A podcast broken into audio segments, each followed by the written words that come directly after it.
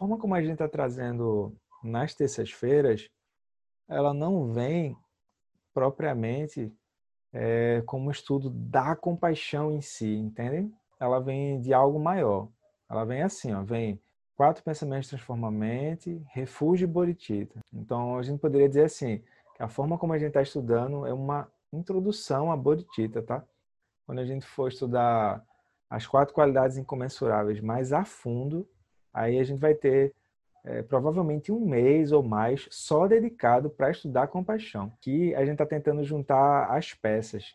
Por um tempo a gente estudou vida humana preciosa, impermanência, karma, sofrimento e a tentativa de fazer brotar compaixão diante dessas situações. Aí parece que tudo para por aí, né? Não é.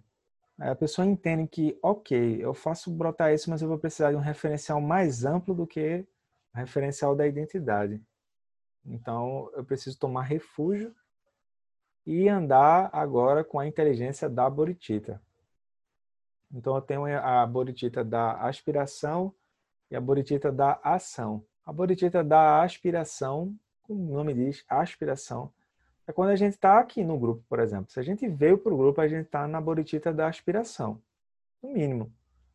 A gente está tentando virar, a gente deseja que isso que a gente está estudando, que a gente está praticando, possa enfim ser colocado em prática. Já na Bodhicitta da ação, a pessoa ela está localizando os exemplos, ela está meditando, ela está ela está tentando fazer aquilo virar uma transformação. Ela está tentando fazer as situações do dia a dia virarem um caminho de transformação. Uma ajuda a outra o tempo todo. As quatro qualidades incomensuráveis, elas, elas vêm dentro dessa perspectiva.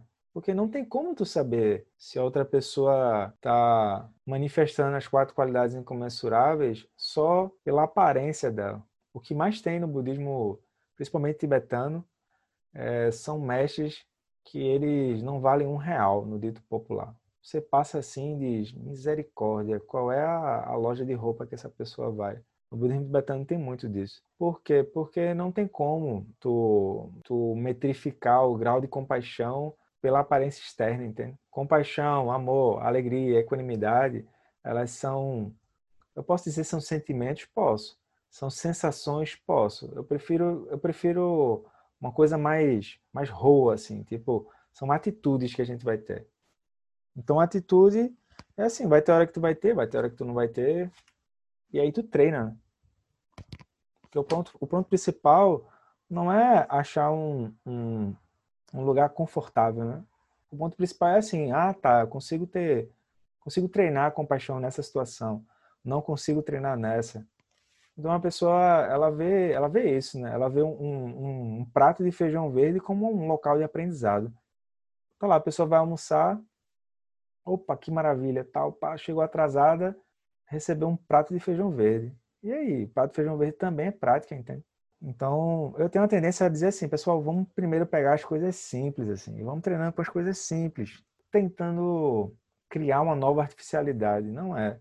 A gente está tentando fazer das artificialidades um caminho. A gente está dando sequência ao livro do livro guia, né, o livro texto do Portões da Prática Budista, a página 147. Quem tiver, então na página 147 ele diz assim, por exemplo, ele diz que reconhecemos qual é a situação trágica dos seres, que é assim, embora as pessoas queiram ser felizes, por ignorância, a vida, né, elas criam as condições que perpetuam o seu sofrimento e elas não conseguem ver o impacto, elas não conseguem ver o impacto do próprio desejo. O próprio desejo que a pessoa está desejando, ela não consegue ver o impacto daquilo. E ela não consegue porque está vendo. Então, a própria compaixão, então, uma definição de compaixão, aspiração de que o sofrimento venha a cessar. É a segunda qualidade incomensurável. Roberto, mas é, essa palavra sofrimento, especialistas no assunto disseram que essa palavra sofrimento ela não traduz bem né, o que, que os mestres querem dizer. É verdade. Eu poderia chamar de dukkha, insatisfatoriedade, transmigração.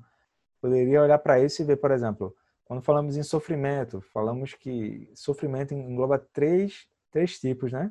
Sofrimento externo, ou sofrimento do sofrimento, sofrimento da mudança, sofrimento quanto à ignorância. Sofrimento do sofrimento. Uma pessoa leva uma topada, a pessoa está com a perna doendo, a pessoa está com bacia doendo, sofrimento do sofrimento. Aí sofrimento da mudança. Sofrimento da mudança é, como, é a gente no final de março, né? Agora não, acho que agora já gerou humor já de como é que a gente vai andar, um novo normal. Mas no final de março estava todo mundo correndo de um lado para o outro, sem saber o que, é que ia acontecer, né? Sofrimento da mudança.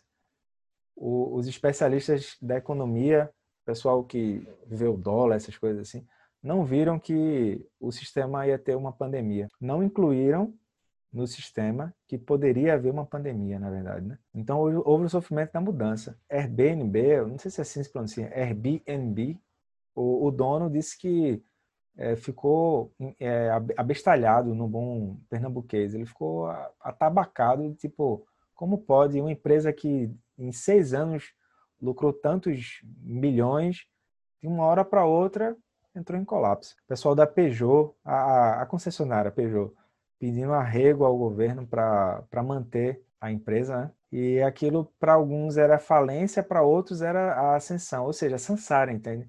Não tem um ponto de conforto propriamente. Um potente antídoto para a alta importância. Não pode ver, geralmente é assim, o centro da mandala sou eu. O centro da mandala é o senso de identidade da pessoa. Então, se o centro da mandala é o senso de identidade dela, o horizonte, de, o horizonte dela, o alcance dela em relação aos seres, ou seja, como ela pode estender a mão aos seres, é limitado. O alcance de uma identidade, ao quanto ela pode alcançar a mão aos seres, é limitado. É limitado pela própria bolha. Geralmente vem por upadana, né? Nono elo. Quando a gente for estudar isso, a gente vai ver. Então, a compaixão nos ajuda a liberar a curto prazo o foco implacável sobre nós mesmos. Então, eu recebi uma, uma essas coisas de corrente assim, né? Pessoal, é, vamos, vamos passar um minuto hoje ou mais apenas agradecendo o dia de hoje a, a Deus ou ao que quer que a gente entenda como sendo a sabedoria. Aí eu lembro de, de responder ao meu amigo, é, vamos lá, porque é, Deus já está marcando reclamação como spam, porque a turma só faz reclamar, pô. E assim, a gente pode reclamar, mas mas, sei lá, a gente tem uma cama, a gente tem água, a gente tem a comida ali no, disponível, né? Então tem coisa boa também acontecendo, entende? A pandemia, ela veio como sinônimo de equanimidade, né? Ou seja, o que é a máscara? A máscara é assim, ausência de identidade. Tu bota a máscara, não é sobre você, né? Não é sobre você, é sobre nós. Então a máscara é sobre nós. Não tem como dizer, ah, você é mais bonito, você é mais feio. Isso aí pertence ao samsara, não é sobre isso. Então a, máscara é, é, um sinônimo de, de equanimidade, não no contexto que a gente está falando, né? mas é uma tentativa de, de trazer a, a, sensação em relação ao que ele está tentando falar. E naturalmente, se o foco é sobre mim mesmo, existem os outros e os meus problemas. Os meus problemas são sempre superiores aos problemas dos outros. Sempre. Então, se eu disser que eu tô com dor do ouvido, alguém vai dizer, não, mas isso aí não é nada. Você não sabe. Aí ela vai dizer. For engenheiro civil, pronto, piorou. Aí, também é benéfico a longo prazo. Então, isso é bonito, sabe? Porque ele não diz assim, nós vamos praticar compaixão e agora todo mundo está salvo.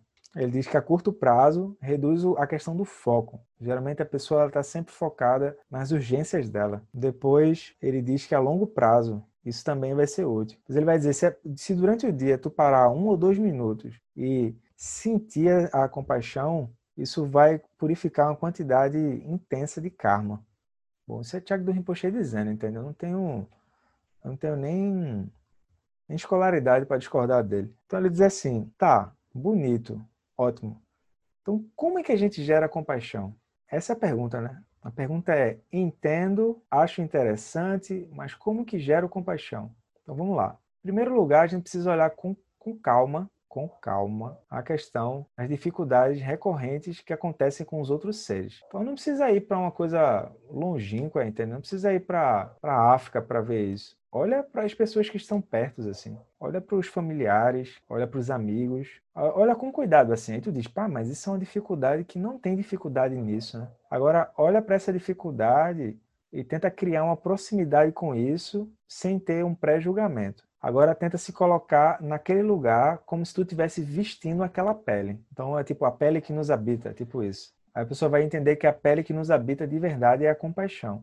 Será que a gente costuma olhar cuidadosamente para o sofrimento de cada reino da roda da vida? Ou seja, aquela, aquelas, aquelas etapas anteriores, contemplar o sofrimento, contemplar o karma, etc., é para ir apoiando a mente como se fosse assim, pedras no rio que tu pode estar tá podendo andar para poder ver isso, entende? Ou seja, é, se há um regente na bolha, ou seja, vai ter uma identidade e vai ter uma emoção perturbadora. Eu posso ver isso na minha prática, esse seria o ideal. Posso ver isso acontecendo no outro. Tá, posso. Contanto que depois eu gere compaixão. Então, no contexto das práticas da fundação do caminho, eu, eu, eu, eu confesso que eu, eu não tenho muita proximidade com o termo das preliminares do caminho, porque preliminar parece que é assim, ok, eu aprendi, não preciso mais voltar. E é melhor o termo fundação, porque fundação significa que, tipo, se aquilo não tá legal, aquilo vai afundar e eu preciso olhar por que, que afundou, né?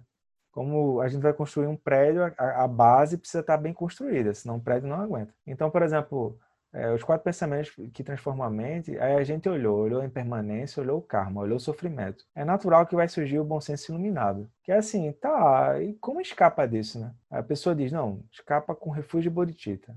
A pessoa, ok. Aí a pessoa diz, tá, refúgio Bodhicitta, mas e aí, eu faço o quê? Então, eu vou ter que povoar essa mente conceitual agora com as quatro incomensuráveis. A princípio, é um pouco difícil a gente se colocar no lugar dos outros, né? porque por hábito a gente vai se colocar em primeiro lugar e a gente dá e isso é, dá pouco espaço para a lucidez. Pode ver, quando a gente está saindo de um lugar para outro, o que a gente está buscando é espaço. Aí a gente vai aprender que no lugar físico onde a gente está, a gente pode estar ali e, por compaixão, a gente vê esse espaço. Então, se apenas lembrarmos ou teorizarmos sobre isso, vai ser insuficiente. Ajuda, mas é insuficiente. Por exemplo, brotou raiva.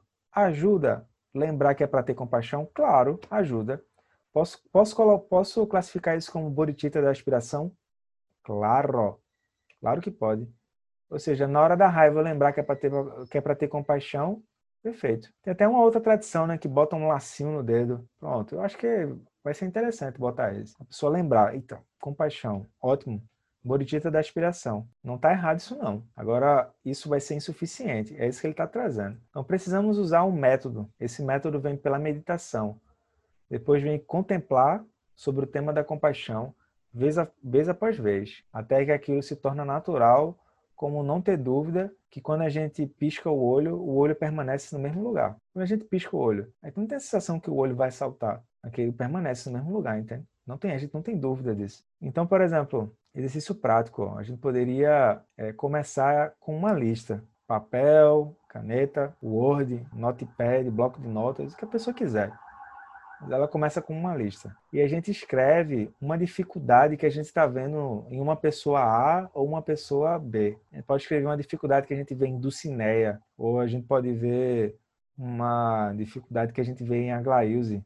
A gente olha para isso, entende? É a gente aprender a sair um pouco da mente conceitual, pelo menos por um instantezinho, e tentar ver com a visão daquela pessoa. Tenta ver com aquela visão. O que, é que aquela pessoa está vendo quando ela faz aquilo. Até que, aquele, até que a gente consegue sentir o sofrimento que o outro está sentindo, mas aquilo agora a gente não afunda junto. Aquilo vai ser um catalisador para nossa prática diária. Então é como se agora as nossas vidas elas ganhassem um valor mais significativo. Porque o que acontece? A pessoa vai entender que a frustração com o sofrimento não é que é assim mesmo, entende?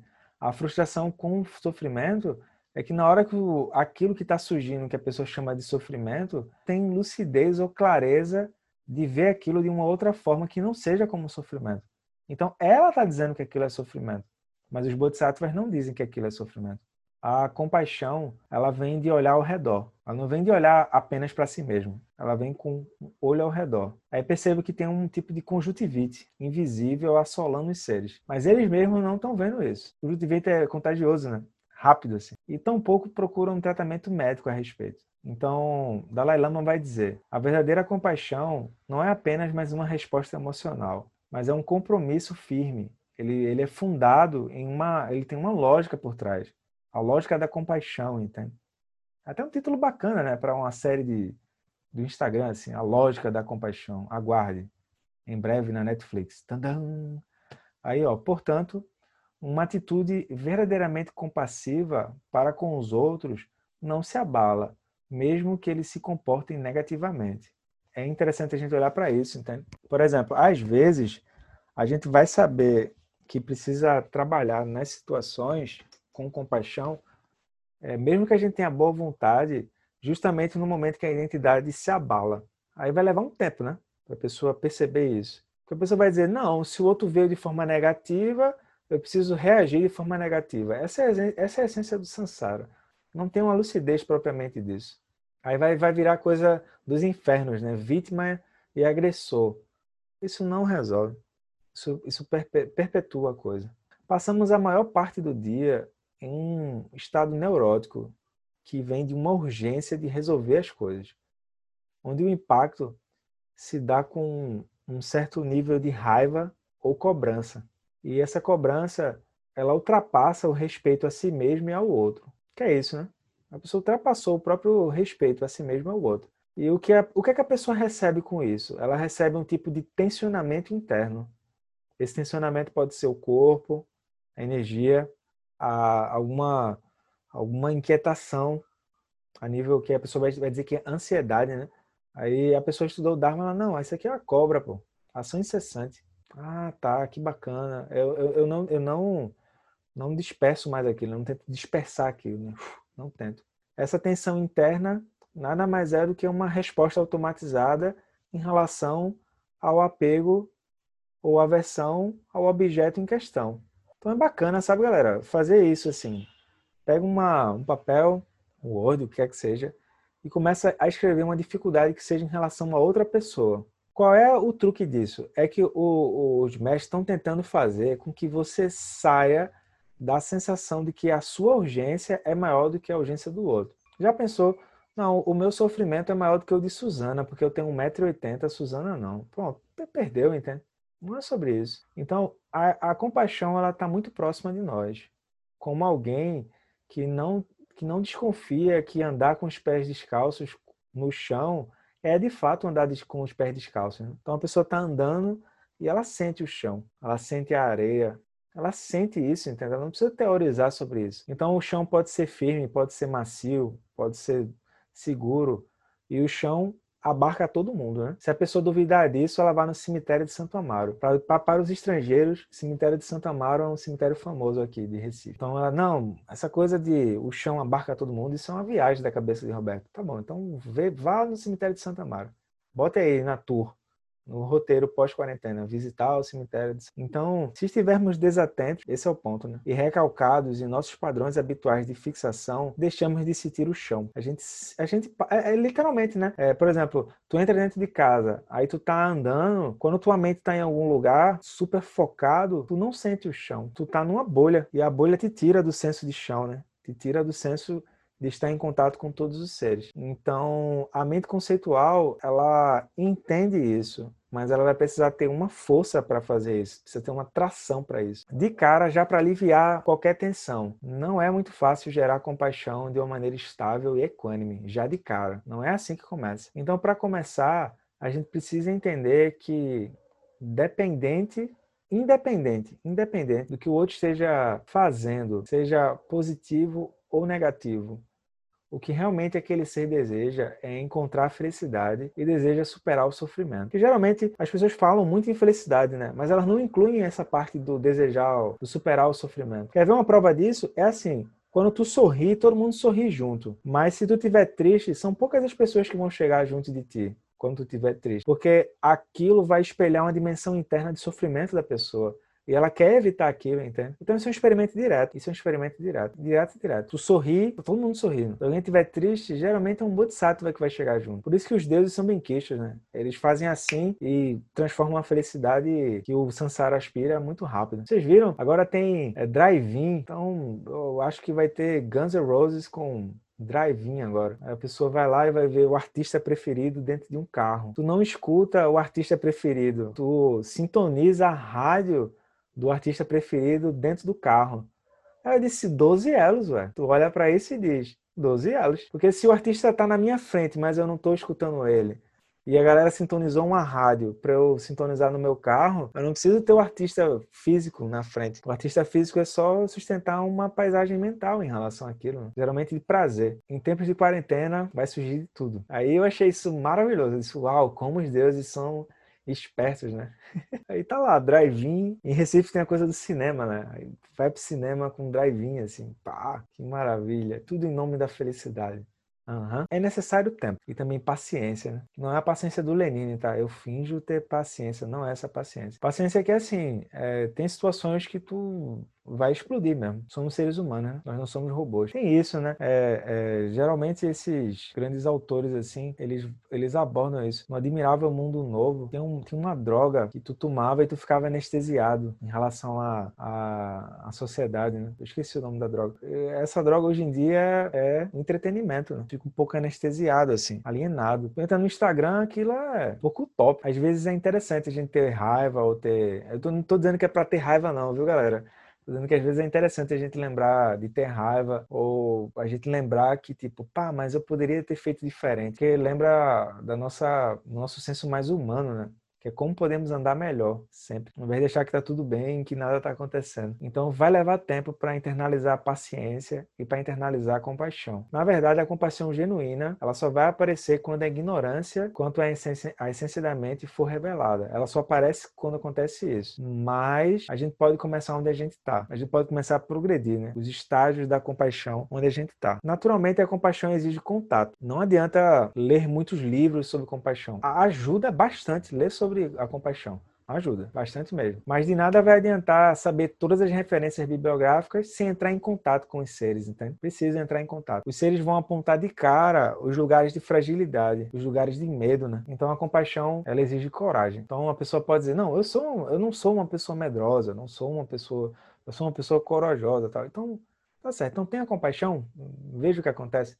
Porque compaixão exige contato. Então vai exigir contato vez após vez. E ela vai ser uma atitude que ela vai ressignificar os nossos problemas. Esse é o ponto, né? A pessoa ela pegar aquilo que ela, ela definia como problema e ela vê aquilo uma vantagem para poder praticar o Dharma. O Dharma inteiro é, é tudo é tudo e mais um pouco sobre compaixão, sabe? Os caminhos, os nomes podem mudar, mas é tudo e mais um pouco sobre compaixão, sempre, sempre, sempre. É o que vai, o que vai diferir de, da, das tradições, das outras tradições que já existiam na época do Buda. Né? Então, Dalai Lama ressalta: a compaixão é por natureza gentil, pacífica e suave mas ela também é poderosa. Então, não, não, é, não é o tema de hoje, mas o Dalai Lama mesmo ele diz assim que não é porque você é compassivo que você ficou é, um ursinho carinhoso, entende? Não, dá para você ser compassivo e ser assertivo. Mas assim, você precisa ser honesto e você se perguntar: será que eu tô tendo raiva aqui? Será que eu tô tendo medo? Porque as pessoas, elas não se importam com o que a gente está dizendo. É sério, elas não se importam. Elas querem entender qual é a intenção do que tu tá fazendo. É assim que a gente se comunica, entende? Por isso que a gente às vezes é capaz de dizer: olha, é, fulano tá inseguro, fulano tava bem, né? Tava com uma postura assim assada. Porque a gente não tá interessado nas palavras. As palavras a gente, a gente esquece o que o outro está dizendo, mas é a intenção do que o outro está trazendo, isso a gente leva. Então, só aqueles que perdem facilmente a paciência é que são inseguros e instáveis. É o Dalai Lama que está dizendo, tá? Não sou eu, não. Assim, para mim, tem Zingyatsu, o Dalai Lama, a excitação da raiva é um sinal direto de fraqueza. Se tem raiva, tem medo, né? Raiva e medo são duas faces na mesma moeda. Geralmente, o que,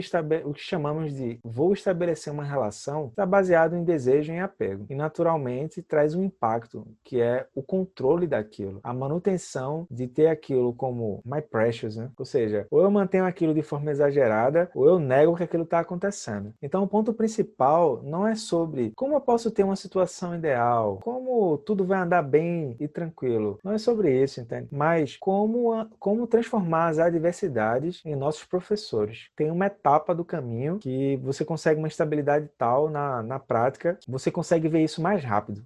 Você transforma mais rápido as adversidades em professores. Demônios, impedimentos, espíritos despeitados e malévolos, todos eles nada mais são do que manifestações mentais. Tem uma parte que a pessoa consegue isso. Enquanto ela não consegue, refúgio Bodhicitta. Então, como Bodhisattvas, não tem, nós, a gente tem esse atalho, né? Então, o Buda Shakyamuni, o próprio, The Chosen One, o escolhido, Bhagavati, abençoado pelo mundo e por aí vai, ele vai dizer: os seis reinos de seres sencientes são de minha responsabilidade. Eu rugi como um leão. Então tem esse é, no budismo tem essa essa metáfora que é o dharma, o som do dharma quando ele é proclamado, ele vai ser que o rugido de leão ele vem com uma coisa é, é, destemida, né? O leão tem essa aparência destemida, ele tem coragem. Então o rugido do leão tem, tem essa, esse, esse significado. Então ele diz: Eu rugi como um leão, prometendo liberar todos os seres que estão confinados as selvas da existência cíclica. Mas não seria certo da minha parte escapar do deserto sozinho. Então é bonito, ó, o Buda já está falando em deserto, selva. Por que selva, né? Porque quando tu tá na selva, o que é que tu quer? Tu quer sobreviver, pô. E tu não tem um alcance mais amplo, né? Tu só tem um alcance norte, sul, leste, oeste do teu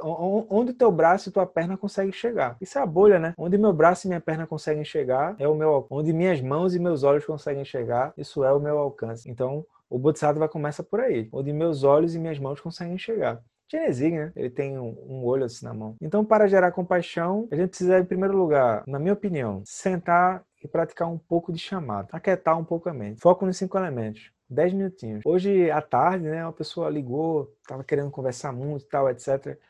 Ela falou das dificuldades dela e depois disse que não imaginava que uma prática tão simples pudesse fazer um efeito na vida dela. Então ela disse assim: me senti sem chão, porque eu sou uma pessoa trabalhadora, que busca excelência, é, é o papo do reino humano, entende? E ela disse assim: bom, mas eu não estava trabalhando, eu não estava cumprindo meta, não estava batendo resultados. Cinco minutos de manhã, cinco minutos da tarde, totalizando dez minutos por dia. E ela disse assim: nunca me senti tão viva. Eu achei isso bonito, né? Ou seja, tem seres que vão ouvir a palavra bodhicitta da nossa boca. Porque às vezes pode botar isso, né? Eu não sei se bota em vocês, mas às vezes tu pega um texto do Dharma, tu lê pra lá, lê pra cá, aí tu faz. Eu não tenho nem mérito para falar isso, mas para passar isso para outra pessoa, entende? Porque tu lê de um jeito, aí tu entendi não. Pra ver se entra, entende? Pra ver se ver se entra aí, porque não tá, não tá entrando nada. Aí a pessoa diz, ah, rapaz, eu tô tentando ler um parágrafo aqui, não tá entrando. Como é que eu vou passar isso para outra pessoa? Entende? A pessoa faz que nem o meme lá do, do gurizinho, assim, ele bota assim e, e traz assim para ver se entra.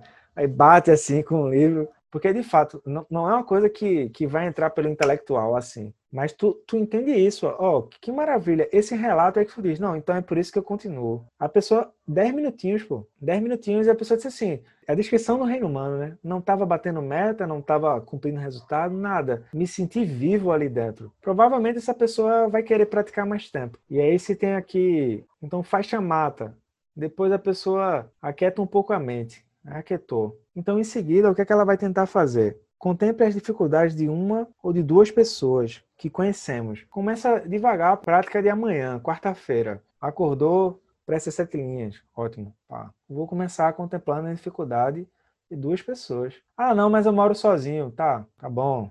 Tá bom. Sempre tem alguém do contra, né? Moro sozinho. Então, abra sua rede social aí, seu Instagram, seu Facebook, o que você quiser. Abra seu WhatsApp, pronto. Abra seu WhatsApp e veja a, as duas últimas pessoas que vieram falar com você. Contemple as dificuldades de uma ou de duas pessoas. Lentamente com a prática, ampliamos nosso foco para incluir mais e mais. Então, lentamente com a prática, tá, galera? Dose homeopática. É isso. Até que o sofrimento de todos os seres tenha um significado verdadeiro para nós. Eu gosto de explicar isso como a pessoa ela colocou a roupa para estender no varal. Em apartamento isso é difícil de acontecer, mas em casa tu bota aquilo e vamos supor tá um sol arretado. Aí daqui a pouco começa a chover, entende? Aí tu não pensa assim, não, tá chovendo, eu vou colocar meu pé direito, é, inspirar, expirar, colocar meu pé esquerdo, inspirar, expirar, depois o pé direito, inspirar, expirar.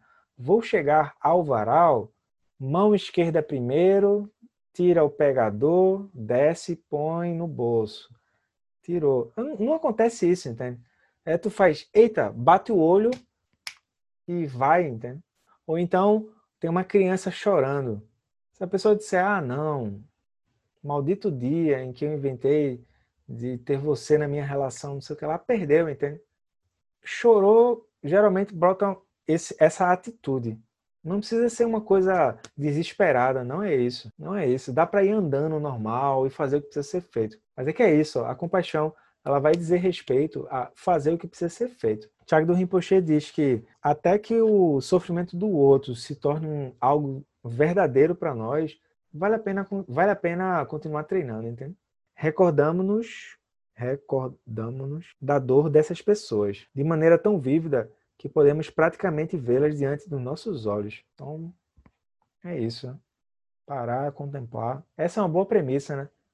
Porque isso não vai dar espaço para as bolhas. Nas bolhas é assim, eu não estou conseguindo entender o outro. Aí tu, aham, xizinho, tem alguma bolha aqui que eu não estou vendo. Não estou conseguindo entender o outro. Compaixão já parte da premissa, né? Todos os seres desejam felicidade, desejam evitar o sofrimento.